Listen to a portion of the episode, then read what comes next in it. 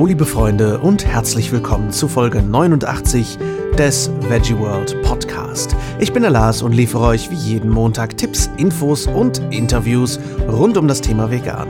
Und heute spreche ich mit Sulvey Klein vom Bernsteinzimmer über Unternehmensgründung, Überarbeitung und über Wertschätzung. Schön, dass ihr eingeschaltet habt, ihr Lieben. Und herzlichen Dank erstmal.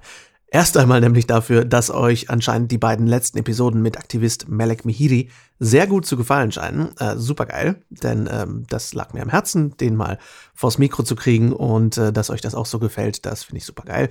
Und wir sind heute an diesem Montag am finalen Tag unserer Crowdfunding-Kampagne für Planet Vegan angelangt und wir haben über 20.000 Dollar erreicht. Und das haben wir euch zu verdanken, euch und natürlich vielen weiteren wundervollen Menschen auf der ganzen Welt. Das ist einfach unglaublich. Ich bin immer noch total geflasht. Wir standen Mitte letzter Woche noch bei 13.500. Wir haben innerhalb von weniger als einer Woche mehr als 7.500 Dollar mehr eingenommen noch. Und mit diesem Geld können wir die Doku-Serie wirklich hochqualitativ über die ganze Welt verbreiten. Und darauf freuen wir uns einfach riesig. Es liegt ein Haufen Arbeit vor uns, aber es ist auch eine die beste Arbeit, die man sich vorstellen kann, ganz ehrlich. In anderen Neuigkeiten, in other news, wie ich immer so gerne sage, ich weiß gar nicht, ob man das so gut auf Deutsch übersetzen kann, in anderen Neuigkeiten, ähm, überlege ich gerade, ob ich nicht zwischendurch ergänzend zum Podcast mal ein kleines Video raushauen sollte. So kleine Kommentare zu aktuellen Themen. Ähm, ihr kennt vielleicht den Moritz Neumeier, heißt der, glaube ich. Ähm, der macht für Funk, für den YouTube-Kanal von ARD und ZDF, macht er zwischendurch so wie ich finde, sehr schöne Kommentare oder Opinion Pieces zu verschiedenen Themen und ich überlege, ob ich das nicht zu äh, verschiedenen veganen Themen mal machen soll, weil es mir zwischendurch doch arg unter den Fingernägeln brennt und ähm, ich habe das hier und da mal bei Instagram über das Instagram TV Feature mal machen können, dass ich so ein 5-Minuten-Video äh, gemacht habe, so ein Kommentar, wo ich viel eigene Meinung auch mit reinbringe. Ähm, hier im Podcast versuche ich immer auch wenn meine Meinung hier natürlich nie außen vor bleibt, möglichst objektiv zu bleiben und möglichst neutral zu bleiben. Überlege aber eben mal hier und da so ein bisschen mehr Meinung reinzubringen. Bin aber nicht sicher, ob der Podcast dafür so geeignet ist und ich würde gerne mehr Video machen. Äh, zum Beispiel, was mir gerade sehr äh, aktuell unter den Nägeln brennt, sind Themen wie wir haben nicht genug Getreide in Deutschland, was letzte Woche in den Nachrichten war, oder auch das Thema Tierwohl-Label, wo ich schon die ein oder andere Frage zu bekommen habe. Und da würde ich gerne was zu machen. Frage mich aber, würde euch das überhaupt interessieren? Würdet ihr euch sowas anschauen? Das wären so, ich sag mal, so drei bis fünf Minuten Videos, die ich dann bei YouTube äh, hochladen würde. Vielleicht sogar auf dem VeggieWorld-Kanal. Das müssen wir noch schauen. Ähm, lasst mich gerne wissen, ob ihr sowas gerne hören und sehen möchtet. Einfach per E-Mail an lars.veggieworld.de oder bei Instagram an Lars Walter Official. Würde mich sehr, sehr freuen, da mal eure Meinung einzuholen, denn ich mache das ja schließlich für euch. Heute spreche ich mit Sylvia Klein, die sich mit ihrer Schokoladenmanufaktur Bernsteinzimmer einen Namen gemacht hat. Und hinter den schönen und, by the way, sehr, sehr leckeren Pralinen, unter anderen Spezialitäten, steckt natürlich eine unfassbare Arbeit und eine komplexe Geschichte. In Teil 1 unseres Interviews sprechen wir über Sylvays entfachte Liebe zur Schokolade ähm, bei einem durch einen sehr offensichtlichen Film. Einige von euch werden ihn erraten. Er hat mit Johnny Depp zu tun. Über ihre Lehrjahre sprechen wir natürlich außerdem und über den Start ihres eigenen Unternehmens und über abgelehnte Investoren und, und, und. Also schnappt euch am besten eine schöne heiße Schokolade und viel Spaß beim Interview. Ich sitze hier mit Sulvey Klein vom ja. Bernsteinzimmer. Endlich, endlich haben wir es geschafft. äh, ungefähr 3000 Jahre in the making. Ähm, und äh, wir quatschen heute über alles Mögliche, aber vor allem natürlich über Schokolade. Äh, Sulvey, für diejenigen, die dich noch nicht kennen, wer bist du und was machst du? Ja, also Name ist Solveig Klein, wie du schon gerade erwähnt hast. Ich bin so gerade eben noch 31 Jahre alt und die Gründerin von Deutschlands erster rein bio-veganer Pralinmanufaktur hm. mit Sitz im wunderschönen Bergischen Land, aka Wuppertal. Wie das alles kam zur äh, Manufaktur, kommen wir auf jeden Fall gleich noch drauf. Aber jetzt erstmal die Frage ganz am Anfang, wo kommst du überhaupt her? Also Sulvey ist auf jeden Fall ein exotischer Name. Ich weiß jetzt nicht, ob du isländische Wurzeln hast oder sowas, aber wo kommst du eigentlich her? ja, nein, ganz so romantisch wie Island ist es nicht. Ähm, ich komme ursprünglich aus Norddeutschland, mhm. Schleswig-Holstein. Ähm, Heide hieß der Ort, Süderholm, das kleine Käffchen nebenan. So ein richtiges, richtiges nordisches kleines Dörfchen Mhm. mit so einer richtigen schönen Dorfgrundschule und allem drum und dran. Ähm, warum ich aus dem Norden komme, ist, weil mein Vater Kapitän bei Mhm. der Küstenwache war Oh, okay. und natürlich dementsprechend ein bisschen Nähe zum Meer gebraucht hat. Ja, und von da aus ging dann nach meinem zehnten Lebensjahr die Reise quer durch Deutschland bis hin nach Österreich. Oh, okay, krass. Und ähm, wo bist du letztendlich, äh, wie bist du in Wuppertal gelandet, wenn du quasi einmal, warum Wuppertal? Was ist dann Wuppertal? Warum Wuppertal ist eine überaus berechtigte Frage. Ähm, ich bin erst nach Niedersachsen gezogen, weil mein Vater äh, in Rente bzw. Pension gegangen ist, Mhm. meine Mutter eine Ausbildung angefangen hat, weil wir halt drei Kinder waren, die irgendwie ernährt werden mussten. Mhm. Ähm, dann ging es wegen einem Jobangebot bei meiner Mutter nach Bayern. Okay. Also wirklich tiefstes Bayern, Grenze, Österreich. In Salzburg gelandet, da habe ich die Ausbildung zur Mediengestalterin gemacht, Mhm. mit Schwerpunkt auf Marketing, Screen Design, Fotografie und Präsentationstechnik. Okay. Wie lange hast du gelebt in Salzburg? Existiert. Existiert? Ähm, das sind vier Jahre hat die Ausbildung gedauert. Also Okay. vier Jahre bin ich da in der Gegend gewesen. Was hat dich damals dazu bewogen, Mediengestaltung? Ist es, war, war, Grafisches immer schon so ein bisschen dein Ding? Hast du. Ich Gemalt. bin ein, wie man es vielleicht auch bei meinen Kreationen hier im Bernsteinzimmer sieht, ein sehr kreativer Mensch. Mhm. Und hatte damals noch die Illusion, dass man in der Medienbranche arbeitet, sich kreativ austoben kann. Total. Total, gell? Das ist niemals selbstbestimmt. Das ist so toll. Man kann seine eigenen Kreationen und sowas Ja, verwirklichen Medienbranche als ist Angestellte. ja. Ich war halt immer in Malwettbewerben, habe ich halt immer den ersten Platz gemacht Mhm. und habe gern gezeichnet. Ähm, deswegen dachte ich, hab, guck mal, das kann man halt machen. Und da ist halt Mediengestaltung gewesen. Ja, habe dann halt in diesen vier Jahren sehr schnell gemerkt, dass das nicht mein Ding ist. Mhm. Gar nicht mal wegen dem gestalterischen und den ähm, schöpferischen Faktoren, Mhm. sondern vielmehr wegen ähm, ja, dem ganzen Programmieren am Computer, also dieses ganze am Computer sitzen, Mhm. das war nicht meins. Also das mit einer Maus über den Bildschirm fahren und irgendwelche Fotos retuschieren und so, das war okay, kann man mal machen, aber da war ich, war mir ganz klar, das ist nichts, wo ich beruflich mich drin ausleben möchte. Mhm. Habe die Ausbildung aber trotzdem zu Ende gemacht, was ich rückblickend auch mal noch sehr gut finde, Mhm. weil ich doch sehr viel gelernt habe in den vier Jahren, äh, was ich auch jetzt fürs Unternehmen noch nutzen kann und habe damals, ich glaube mit 15 habe ich den Film Schokolade gesehen und äh, habe dann angefangen in der Küche meiner Eltern mit nicht besonders guten Rohstoffen rückblickend gesehen, mit dem, was man halt da hat. Wir hatten halt nicht viel Geld. Ähm, angefangen Pralinen und Schokolade zu machen und habe dann in der Ausbildung, also in der Mediengestalter-Ausbildung mal geschaut, was kann ich denn damit beruflich machen. Und das ist damals sehr lustig gewesen. Ich habe halt immer sehr ausgefallene Kreationen schon in der Küche gemacht und habe dann im Supermarkt ganz häufig sehr ähnliche Kreationen von Lind gesehen. Und dachte natürlich so in meinem jugendlichen ja, Irrsinn mit den ganzen Fantasy-Romanen, die ich gelesen habe, dass äh, Lind so eine Spionagekamera irgendwo in der Küche hat, die mich immer beobachten, weil die halt so ein, zwei Jahre später genau das rausgebracht haben, was ich gemacht habe. Okay. Und bin dann mal auf die Webseite von Lind gegangen, um zu gucken, so was machen die jetzt als nächstes, was haben die mir jetzt schon wieder an Ideen quasi geklaut. Und habe dann Be also Ausbildung gesehen, dass die halt eben ausbilden. Und dachte mir so, hm, okay, was machen die? Und dann war halt Fachkraft für Süßwarentechnik und Fachrichtung Konfekt. Was für mich so ein Hä? war, habe mir das durchgelesen, dachte so, oh ja, cool, mit Nougat, mit Marzipan, mit Kakaobohnen, Trüffelfüllungen, da bewirbst du dich jetzt mal. Ja, und habe mich genommen. War auch nicht das Richtige für mich. Also die Berufsschulzeit, ähm, die war tatsächlich gut, weil ich da sehr viel gelernt habe.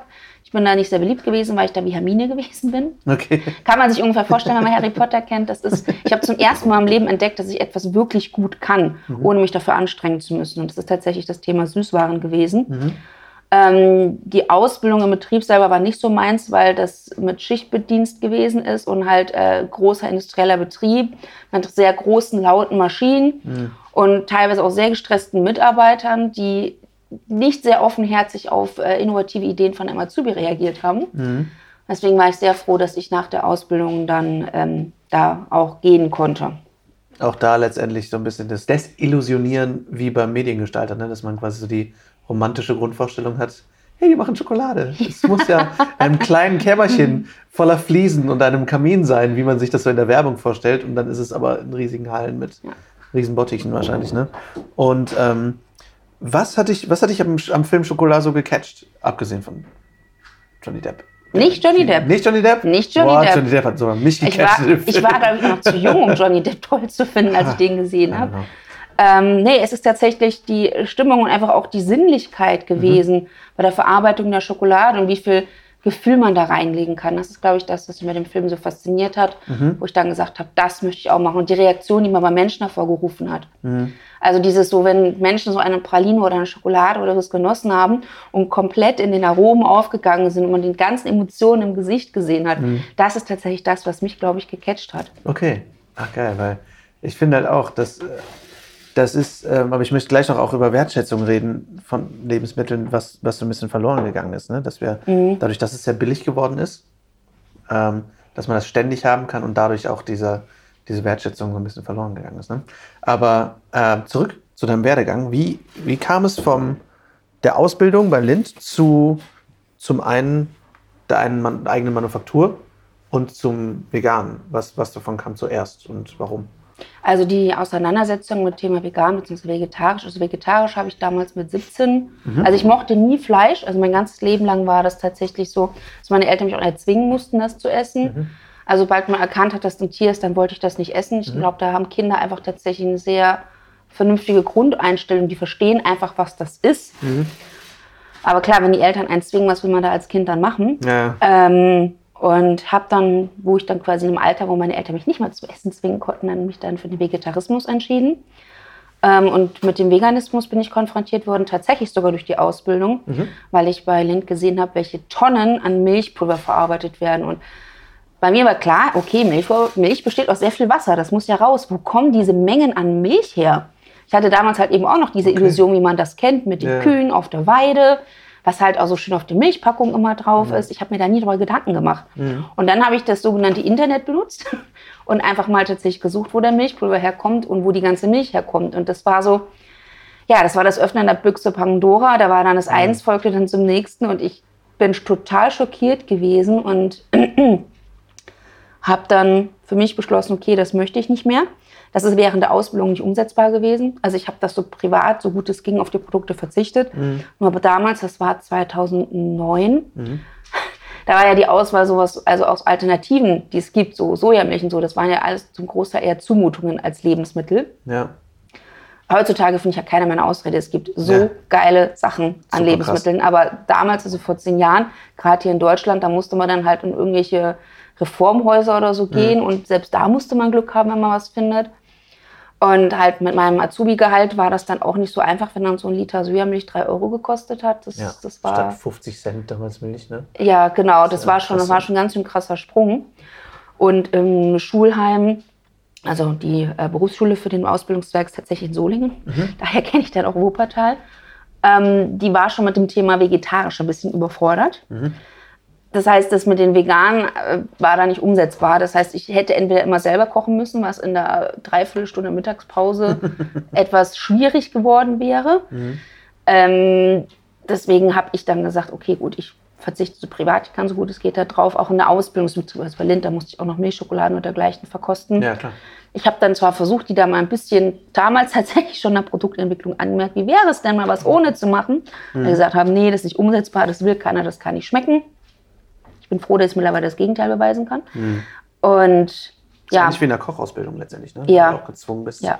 quasi das ganze Fleisch und alles abzuschneiden. Auch Konditor. Ich hätte nach der Ausbildung auch ausstudieren können. Also die Voraussetzungen waren alle dafür da. Mhm. Ich habe wirklich mit einem Einserschnitt und allem abgeschlossen, aber mich hat das nicht interessiert. Mhm. Mich hat das tatsächlich, also Lebensmitteltechnologie grundlegend von der Thematik her schon.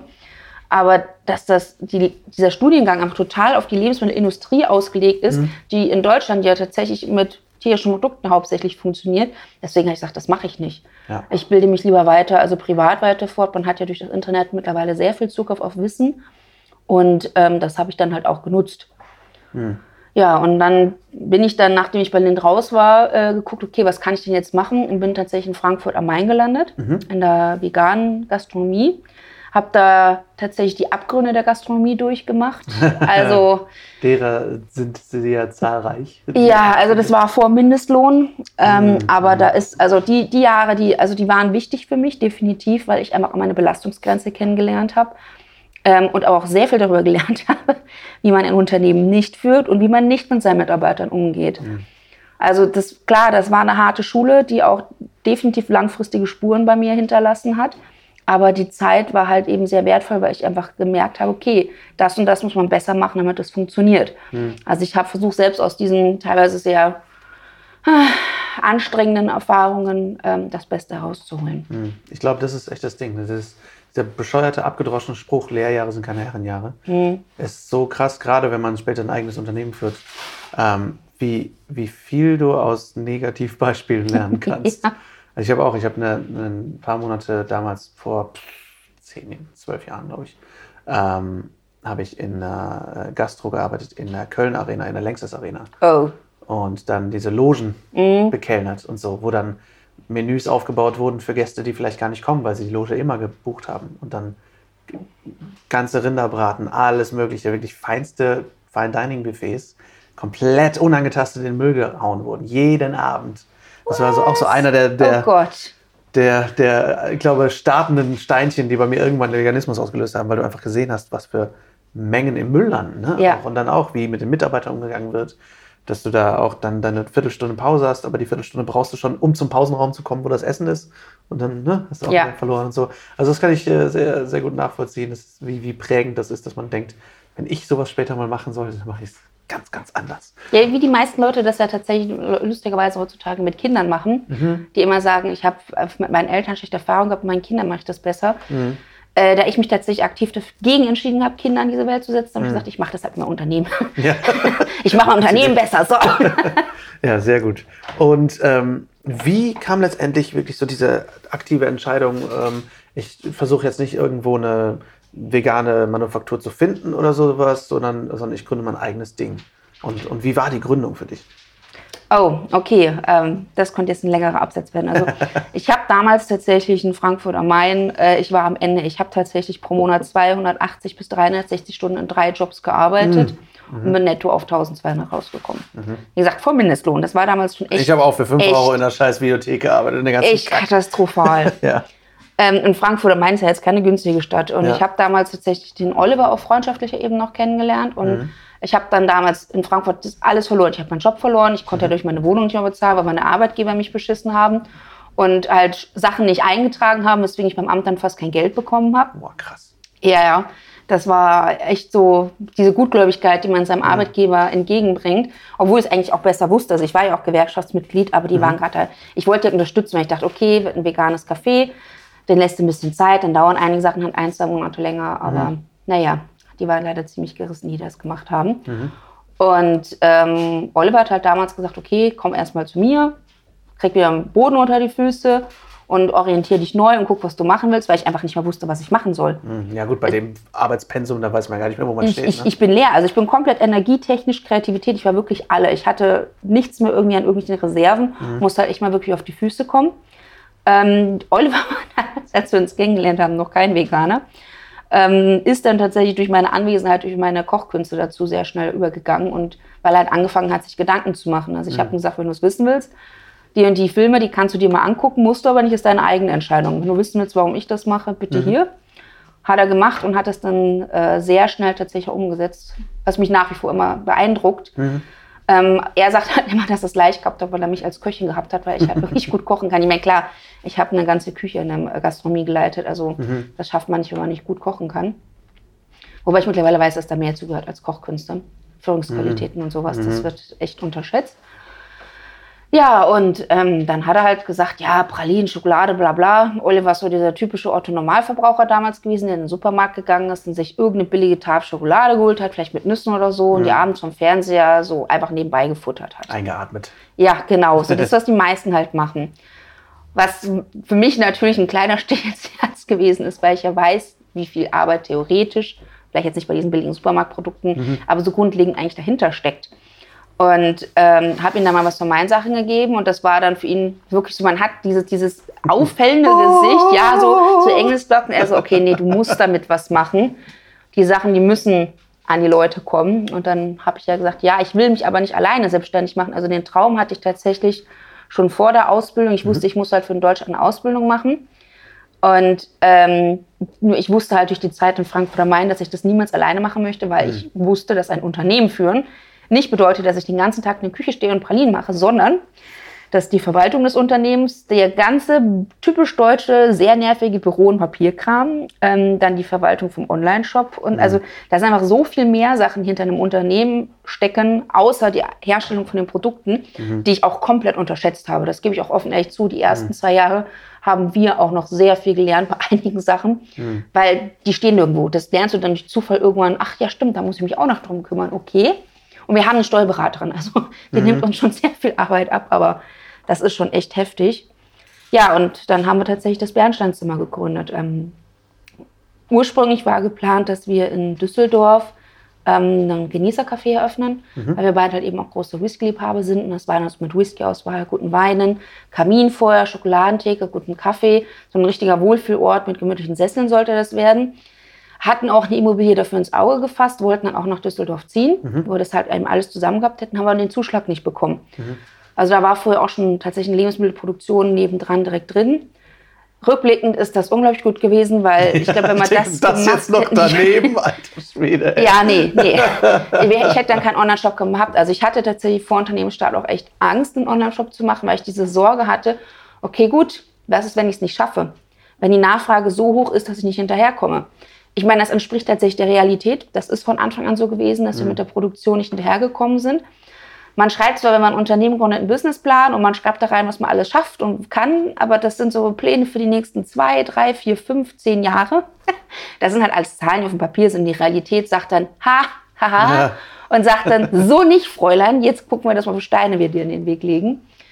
Ähm, das sind, wie gesagt, alles Hürden, an denen man halt eben wächst. Und wir sind mittlerweile im vierten Unternehmensjahr. Ich hätte nicht gedacht, dass wir das so weit schaffen am Anfang, weil einige Aufgaben tatsächlich gewesen sind, wo ich gedacht habe, wie soll ich das denn auch noch schaffen? Mhm. Ähm, ich bin froh, dass ich mich für den Online-Shop entschieden habe. Einfach weil ich nicht jeden Tag Menschen sehen muss. Da bin mhm. ich manchmal ganz froh drum, sondern mich einfach nur auf die Herstellung konzentrieren kann und nicht den, ja, diese Kommunikation und Erklären und die ganze Zeit haben muss, die dazugehören. Da reichen mir momentan die Messen tatsächlich und einfach auch eine viel freiere Zeiteinteilung habe. Also das weiß ich mhm. tatsächlich als Unternehmerin auch sehr zu schätzen. Die Chance gebe ich meinen Mitarbeitern so gut es möglich ist natürlich auch. Man hat einfach mal Tage, wo man einfach keinen Bock hat, irgendwas zu machen und sagt, nee, Heute, das hat jeder Mensch, wo er sagt, nee, ich will heute aber einfach im Bett bleiben und einfach sich gefühlt so die Nackenhaare ausstellen, den Gedanken jetzt arbeiten zu müssen. Und das ja. ist normal. Das ist einfach vollkommen normal. Das ist halt auch die Schattenseite des Unternehmertums, ne? Ja. man dann sagt dann so, aha, ich kann die eigenen Zeiten ausdenken. Dann sagen die Leute, ach so, das heißt, du arbeitest nur Samstagvormittags und sonst hast du frei. Nee, nee, ja, nee. Ja. Andersrum.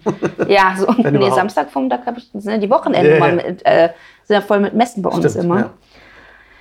Also die ersten zwei Jahre waren also selbst nach der Zeit in der Gastronomie die härtesten meines Lebens. Ich meine, Oliver hat halt noch seinen ähm, normalen Job gehabt. Nebenbei mhm. in der Bank hat er gearbeitet. Da mhm. ist das eine Stunde jeden Morgen hin und zurück und dann halt die acht Stunden arbeiten. Das heißt, er war mindestens zehn Stunden weg. Mhm. Er ist danach dann hierher gekommen und wir haben dann noch bis spät in die Nacht, also da hat er den Papierkram gemacht. Krass. Ja. Also ich habe dann teilweise auch, wenn die Auftragslage zu krass war, wir haben hier eine Schlafcouch vorher stehen gehabt mhm. und habe mich dann auf die hingelegt kurz eine halbe oder dreiviertel Stunde geschlafen, Wecker gestellt, aufgestanden, weitergemacht. Mhm. Kein Zeitgefühl mehr gehabt, nichts, sondern einfach nur am Arbeiten, Arbeiten gewesen. Krass. Weil es halt eben auch im Personalfinden nicht so einfach ist. Also ich meine, das ist natürlich mhm. vom Kostenfaktor, ja, aber das hat mir einkalkuliert. Aber Leute, die mit Schokolade arbeiten können, sind in Deutschland wirklich sehr, sehr selten geworden. Hinzu kommt, dass wir halt eben ein aus Überzeugung veganer Betrieb sind. Und ich, ähm, für mich ist das hier ein Rückzugsort. Mhm. Also ich verbringe aktuell drei Viertel meines Lebens gefühlt hier hm. Das heißt, ich möchte die Zeit auch mit ähm, Menschen verbringen, mit denen ich mich, bei denen ich nicht diskutieren muss. Hm. Also die, wir hatten es mal probiert mit einer Mitarbeiterin, die, wo wir gesagt haben, okay, wir möchten Menschen halt eine Chance geben, die sonst eher keine Chance bekommen. Mhm. Also auch alleinerziehende Mütter oder Menschen, die vorher irgendeine längere Krankheit hatten. So, weil ich halt kenne, ich weiß, wie das ist, wenn man eine Chance nicht bekommt wegen einer Vorgeschichte. Mhm. Weil man häufig einen Jobwechsel hat oder so. Und dann mal gucken, wie die Menschen einfach sind. Mhm. Meistens haben solche Sachen ja auch tatsächlich Hintergründe. Aber auf den Bewerbungsschreiben kommen die halt nicht hervor. Die muss man halt erklären. Und ähm, die Mitarbeiterin, ähm, bei der hat das leider tatsächlich überhaupt nicht funktioniert. Die ist dann halt mit dem Burger von McDonalds hier reingekommen, wo ich sich mir dann oh. beim Geruch schon am Magen Geil. umgedreht hat. wo ich auch gesagt habe, äh, sorry, nee, du, ich habe dir gesagt. Verstanden. also, du sagst, was in deiner Freizeit machst, ist natürlich deine Sache, aber mhm. ähm, hier drin bitte nicht. Mhm. Ja, die hat das halt nicht verstanden und wollte dann am Ende auch gekündigt werden. Das habe ich dann natürlich auch gemacht. Mhm. War zwar natürlich hart, weil ich das eigentlich wollte, weil ich sie auch gebraucht habe. Ja. Aber ja, konnte ich dann halt eben nicht ändern. Und dann haben Gott sei Dank meine Mutter ist dann vorbeigekommen, hat ein bisschen geholfen und ne, meine beste Freundin, Mhm. als sie so plötzlich dann ausgeschieden ist aus dem Unternehmen. Aber das sind halt wirklich so schwere glaube, Zeiten das gewesen. ist zum einen immer dieser Punkt, wo man sagt, hätte ich es vorher gewusst, wie hart es wird, hätte ich es nicht gemacht. Ja, wo man dann, wo man dann sagt, boah, ich bin so froh, dass ich vorher nicht wusste. ja, Sonst ne, gäbe es viel weniger Unternehmen. Aber diese Mitarbeitersuche, gerade in veganen Unternehmen, ist, glaube ich, also ich habe so viele Gespräche schon mit Leuten darüber geführt, das ist so schwer, weil du viele Leute hast, die entweder berufsbildtechnisch super drauf passen, aber nicht vegan sind, Mhm. oder vegan sind, aber diesen Beruf nicht können. Und äh, viele Leute sind ja aus, ich meine, bei uns war das ja damals mit unserem Imbisswagen nicht anders. Du wirst aus Passion, gehst du in diesen Beruf, hast aber keinen Peil, was du da tust. Und ähm, Genau. deswegen sind ja auch viele vegane Gastronomien gescheitert, weil die Leute dann eben an so Sachen wie Buchhaltung scheitern. Ja, oder weil die das der, einfach dem nicht wissen. Arbeitspensum Ja. oder sowas. Und ich glaube, darauf muss man wirklich auch eingestellt sein, dass das ein, einfach ein Knochenjob ist. Ja. Und ähm, Du arbeitest halt immer dann, wenn alle frei haben. Und Genau. wenn du einen, äh, sag ich mal, einen Imbisswagen hast, dann musst du auch noch die Sachen vorbereiten. Naja, und spülen. Also Ja, ich sag mal, das im. Imbisswagen stehen und den Leuten Essen verkaufen, waren die 10%, die richtig geil waren. Ja. Und die 90% drumherum hat keine Sau mitgekriegt und das war der, die Ja. harte Arbeit. Ne? Ja, das ist bei uns ja genauso. Ja, und bei, ihr, bei euch ist es ja vor allem auch noch so, ähm, dass ihr quasi auch das Essen nicht live vor den Leuten zubereitet. Das heißt, die Zeit mit den Leuten so ist ja quasi noch fast noch kürzer, weil ihr ja nicht extra noch irgendwie zubereitet und dann hier und dann kommt noch, das, das ist halt nicht wie in einem Restaurant, sage ich jetzt mal. Ja. Äh, wie hat sich das denn entwickelt? Ich meine, du sagst jetzt, ihr seid im vierten Geschäftsjahr. Wie hast du das Gefühl, wird, wird quasi deine Marke sozusagen angenommen? Wie, wie hat sich die Außenwahrnehmung entwickelt bei euch? Also ich glaube, eine der besten Entscheidungen, die wir tatsächlich getroffen haben, ist, dass wir niemals groß das Wort vegan bei uns in der Unternehmenspräsentation mit aufgenommen haben, weil ich tatsächlich durch die Zeit in der Gastronomie halt eben auch gelernt habe, dass, was du schon gesagt hast, ein Unternehmen viel mehr ausmacht, als die Passion, die dahinter steckt. Und die eigentliche Herstellung, das ist wirklich nur ein minimaler Bruchteil. Und dann kommt nur dieser ganze bürokratische, ausgesprochen nervige und ernüchternde Mistkram dazu. Ja. Ähm, und das ist so ein Thema vegan war halt, was ich gemerkt habe, dass sehr viele Leute dem kritisch gegenüberstehen. Ich glaube, der Denkzettel, der letzte, den ich da bekommen habe, ist tatsächlich unser Crowdfunding gewesen, Okay. Was wir Anfang 2015, ja, Anfang 2015 gestartet haben. Was, ich sag mal, nicht komplett in die Hose gegangen ist. Also wir haben schon ein paar tausend Euro zusammenbekommen, aber so mit der Erwartungshaltung, wir dachten so, yes, endlich macht jemand vegane Pralinen.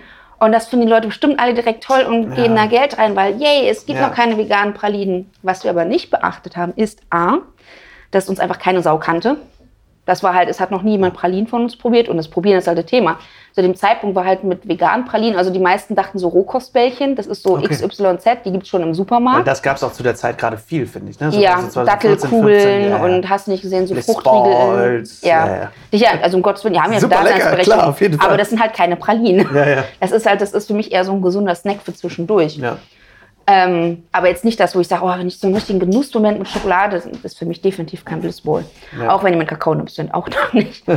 und ähm, auch die veganen Schokoladen, also dunkle nehme ich jetzt mal ganz definitiv raus, aber Mhm. die, sag ich mal, die Milchalternativen oder weißen Alternativen waren damals tatsächlich noch eine Zumutung. Da hat äh, iShock tatsächlich gerade angefangen. Mhm. Die sind dann auf den Markt gekommen, die, wie ich finde, eine sehr gute Alternative sind. Also gerade, wenn man die überall bekommen kann. Mhm. Aber die haben auch da gerade erst angefangen. Und das ist halt so dieses, die Hemmschwelle bei dem Verbraucher. Ich kenne es ja von mir selber. Wenn ich einmal ein Produkt hatte, wo ich hohe Erwartungen hatte, was mich richtig enttäuscht hat, dann Mhm. bin ich kritisch, auch bei einer anderen Marke das nochmal zu probieren, weil mich das eine Produkt so enttäuscht hat. Ich denke, so gebe ich da noch mal mein Geld für aus? Mhm. Wäre ich jetzt nochmal enttäuscht? Also dieses mit zweite Chancen geben, gerade wenn es um so Sachen gibt, die viel Geld kosten, da sind die Menschen kritisch, was ich nachvollziehen kann. Also das stelle ich gar nicht Ja, das Frage. stimmt. Ich meine, das übersetzt sich ja auch sehr viel auf das äh, Vegane, ne? dass Leute dann irgendwie vegan probieren und sagen, ah, irgendwie war das nicht meins. Weil ich das auch immer spannend finde, weil ich sage immer gerne, du hast einmal vegan probiert, einmal quasi irgendwas Veganes probiert und sagst jetzt, oh, ich mag nichts Veganes. Und ich Aber du hast einmal Quinoa probiert und sagst, ab jetzt esse ich kein Getreide mehr, weil ich irgendwie einen Quinoa-Bratling nicht mochte. Das Ja. ist so, ja, das ist schwierig. Aber dadurch quasi, was, was habt ihr damals angesetzt fürs, fürs Crowdfunding? Was wolltet ihr erreichen? Ich glaube, das waren 10.000 Euro und wir haben irgendwas die 3.000 geschafft. Okay. Aber das war so ungefähr. Also das ist nicht Ja, ganz ja. in die Hose, ein Drittel circa haben wir geschafft, aber ja, es hätte ein bisschen mehr sein können. Und dann haben wir halt angefangen, okay, gut, das funktioniert nicht so. Die Leute, die reagieren ja sehr skeptisch auf das Thema. Ähm, dann sollten wir den Leuten jetzt mal zeigen, was wir können. Und dann haben wir tatsächlich angefangen, auf Messen zu gehen. Ja. Unsere erste ist damals die MAMF in Düsseldorf gewesen, was für viele Unternehmen aus der Region tatsächlich der Startschuss Echt? gewesen. Ja, Motte Ja, Klamotte hatten, glaube ich, ihre erste Messe da. Roka Ach, Fair krass. Closing hatten die erste Messe. Ach, also es ist wirklich viele Unternehmen aus der Region war das so das erste Mal öffentlich präsentieren. Mhm. Deswegen wir auch untereinander alle einen ganz tollen Zusammenhalt haben und uns jedes Jahr auf die MAMF in Düsseldorf freuen, weil das für uns mehr so eine Art Familientreffen ist. So gucken, wie es weitergegangen Ja. ist. Ist ja auch klein, ne? Also es- Ja, es stehen da das 30 ist eher Stände oder so, überschaubar, es ist ja, genau. Aber es ist ja immer brechend voll da. Das Ja. ist richtig krass. Also letztes Jahr, finde ich, ging es, weil das halt eben wegen äh, Ja. Auflagen der Stadt in den Abend verschoben wurde. Aber das Jahr davor, das war krass. Das ja. Das war richtig, das, also das war mir auch schon zu viele Leute. Ja, ich Fall. erinnere mich auch gar nicht mehr wirklich an die Messe, weil die hat angefangen und dann waren die Menschen da und wir waren ausverkauft. aber irgendwie die sechs Stunden dazwischen, da erinnere ich mich nicht mehr wirklich Ja, dran. man kommt in so eine Trance, ne? Ja, Ähm, ich glaube, mit dem Crowdfunding ist es aber auch interessant, weil ähm, viele Leute, auch ich, zu dem Zeitpunkt war es schon ein bisschen ausgelutscht, weil Crowdfunding fing ja so ein bisschen an 2010, 11, 12. Ja. Und da haben das dann alle möglichen Filme gemacht und da waren die Leute noch, oh geil, ich kann einen Ja. Film finanzieren. Und dann haben die dafür Geld gegeben. Aber 2015 war schon so ein bisschen ausgelutscht. Ich bin auch bis heute massiv fasziniert, dass äh, die Krümelküche damals 45.000 zusammengekriegt hat. echt? Ja. Krass. 45.000 Euro haben die, glaube ich, zusammengekriegt. Und, Ja, du musst die ähm, richtigen Leute kennen für sowas. ja, du musst die richtigen Leute Ja. kennen, du musst irgendwie Investoren kennen, du musst einfach einen Plan haben. Und oft hat man dann irgendwie so ein bisschen die falsche Vorstellung, was man erreichen kann. Und es ist wirklich ja leider das Ding, wenn dich keine Sau kennt, Ja. wer soll es dann finanzieren? Ja. Ne? Also ähm, deswegen es es ist einfach nur so als Tipp jetzt für die Hörerinnen und Hörer, die sowas mal vorhaben. Du musst halt wirklich schon ein Netzwerk haben und dafür musst du halt auf Messen gehen. Du musst persönlich vor Leuten Ja. stehen, gerade wenn du ein, ein kulinarisches Produkt hast. Ja. Die müssen es am besten aus deiner Hand nehmen, dein Gesicht vor Augen haben und das Ding probieren. Ja. Und dann das gu- gut finden. Ne? Und das hat halt tatsächlich bei uns ganz gut geklappt. Also Ja. die Messen und so weiter, auch die Leute uns kennenlernen. Ich finde es mal so lustig, wenn die Leute dann am Stand stehen. Und ich meine, klar, ganz viele gerade größere Unternehmen, die haben dann irgendwelche Leute da stehen, die halt nett ausschauen. Und dann gucken die dann, gucken auf den Flyer, sehen mein Gesicht und sind so, machst du die Sachen wirklich selber? Ich so, ja, das ist mein Unternehmen so quasi. Ja. Du bestellst Und- sie nicht in Bangladesch eigentlich? ja, nee, und das ist dann halt so diese Irre. Faszination, dass wirklich derjenige, der das Ganze macht, da ist und man den kennenlernen Ja. kann. Das war ziemlich gruselig, wie schnell Leute dann gekommen sind mit, die hätten gerne ein Autogramm oder ein Foto von mir. Geil. Das, nee, Geil. das war für mich total verwirrend, weil ich immer dachte so, ich mache doch nur Schokolade. Mhm. Das ist für mich immer so ein bisschen so, ja, weird. Anders kann man das gar nicht nennen. Das ist so, okay, ja, gut, lächeln, aber eigentlich weiß ich gar nicht, was ich, glaube, davon halten soll. Leute, es ist aber das Ding, es ist, es ist heutzutage mega besonders, dass du mit der Person, die dein Produkt macht, selber Kontakt haben kannst. Traurig, oder? Weil das, es ist traurig, aber es ist, ne, dadurch kommt, glaube ich, diese Wertschätzung an dieser Person. Mhm.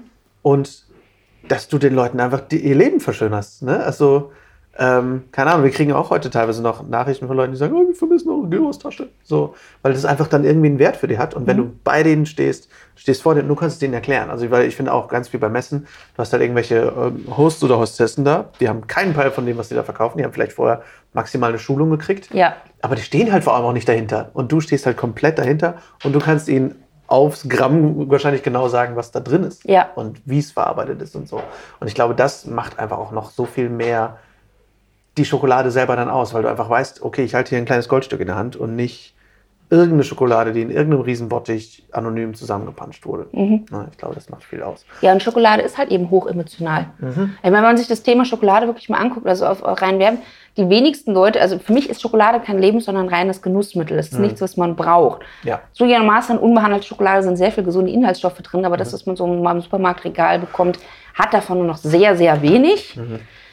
Ähm, und deswegen Schokolade, das ist für Geschenke. Das ist dieses mit Frustschokolade. Also das ist, ein, das ist ja das Sinnliche tatsächlich, das mit der Praline essen und so. Das ist einfach ein sämtlicher Spektrum. Das ist ein unglaublich emotionales Thema. Und ich glaube, das haben wir intuitiv. Ich meine, wir hatten ja keinen Marke, also keinen Marketingplan oder sowas. Ja. Wir haben halt einfach mal angefangen und gemacht. Und dann sind schon ganz viele Firmen an uns drangekommen, die gesagt haben, ja, und hier mehr Werbung und Marketing, wir so, nee, brauchen wir nicht. So, wir sind seit Unternehmensbeginn in der sehr luxuriösen Situation, dass die Nachfrage konstant höher ist als das Angebot. Das ist geil. Das ist ziemlich geil. Ich meine, es ist manchmal haben halt wirklich Angst, dass wir die Menschen enttäuschen, Mhm. weil mal wieder was nicht da ist. Und da arbeiten wir auch wirklich massiv dran, das auszubauen. Aber es ist halt, wir arbeiten auch mit teilweise sehr seltenen und kostbaren Rohstoffen, die halt ich in einer großen Menge bekomme, weil Ja. es die einfach nicht gibt. Das heißt, es, einige Dinge gibt es einfach nur in sehr begrenzter Auflage. Und es ist so, diese Verständnis, das versuche ich den Menschen auch beizubringen. Deswegen habe ich auch immer wieder solche limitierten Pralinschachteln. um den Menschen den bewussten Genuss beizubringen und zu zeigen, ja, diese Praline, die gibt es jetzt ein einziges Mal und nie wieder. Mhm. Genieße sie bewusst. Und am besten im Moment, in dem es dir gut geht, weil du wirst diese Aromen dann immer wieder damit verbinden, mit diesen, diesen glücklichen Gefühlen. Mhm. Es ist ja wirklich die Kunst, die ich, glaube ich, tatsächlich meine Pralinen ein bisschen ja, außergewöhnlich tatsächlich macht, dass ich ähm, nicht einfach nur ein Rezept im Kopf habe, sondern versuche mit den Rezepturen und den Zusammensetzungen was bei den Menschen zu bewirken. Mhm.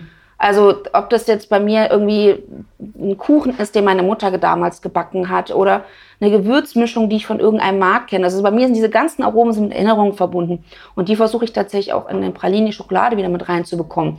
Und ich glaube, das merken die Menschen. Wir haben unglaublich viele Kunden, denen das Thema vegan auch komplett egal ist. Mhm die wissen teilweise auch gar nicht, dass unsere Sachen vegan ist. Weil ich halt zu den Menschen mehr, ich glaube, man kann eher mit Geschmack überzeugen als mit äh, Gräueltatenbildchen. Mhm.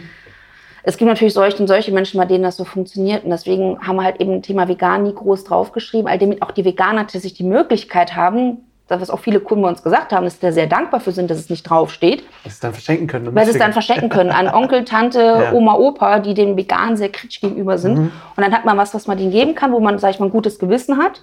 Man weiß, stecken keine Tierprodukte hinter und Oma, Opa, Tante, Onkel, wer auch immer, ist nicht, nee, das schmeckt nicht, weil es vegan ist. Ja. Man kennt das ja. ja. Und wir haben es halt eben auch nicht gemacht, weil wir halt damals war es tatsächlich so, dass sehr viel sehr teure Produkte auf den Markt gekommen sind, die vegan sind. Mhm. Und deswegen hat der Veganismus sehr schnell den Ruf bekommen, eine ja. sehr teure Ernährungsform zu sein, was kompletter Bullshit ist. Klar, wenn man sich nur von irgendwelchen Ersatzprodukten ernährt, die teilweise Klar. in Handwerksmanufakturen noch sehr aufwendig hergestellt werden.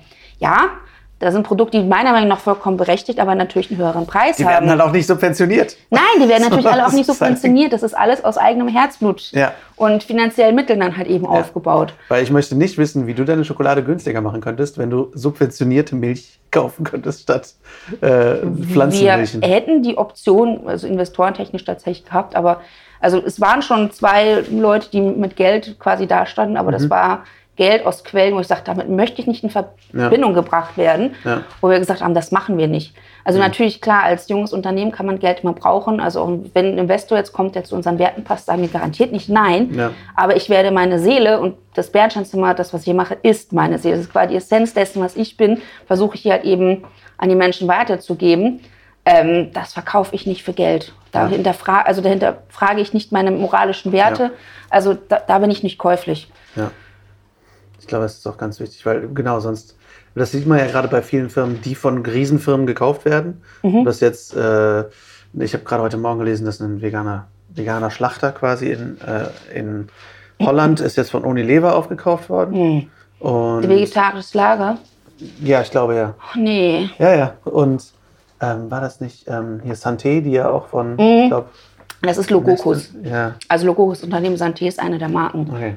Ja, aber ja, so, wo man denkt, ah, ja. warum? Ich meine, es, ja. ist, es ist immer wieder die... Puckertee, auch, Puckertee, ja, auch genau das Gleiche. Es ist natürlich die, die, die komplexe Diskussion, dass letztendlich, egal woher die vegane Nachfrage kommt, es ist gut, dass sie steigt. Ja. Ne? Also auch wenn man Firmen hat, die zu Milchkonzernen gehören, solange du die vegane Nachfrage steigst, äh, steigerst und dadurch diese Firma denkt, oh, ich glaube, wir sollten mehr auf vegan umstellen, dass zum Beispiel bei Rügenwald ist, die jetzt gerade dabei sind, alle vegetarischen Produkte auf vegan umzustellen. Mhm. Das hätten die nicht gemacht, wenn die Vegan-Nachfrage nicht so groß ist. Ja. Also es ist einfach ein Dilemma, weil ich natürlich denke, natürlich gebe ich doch lieber jemandem Geld, der eine vegane Firma hat. Ja. ja? Ähm, aber es, ja, es ist, es ist eine komplexe Diskussion.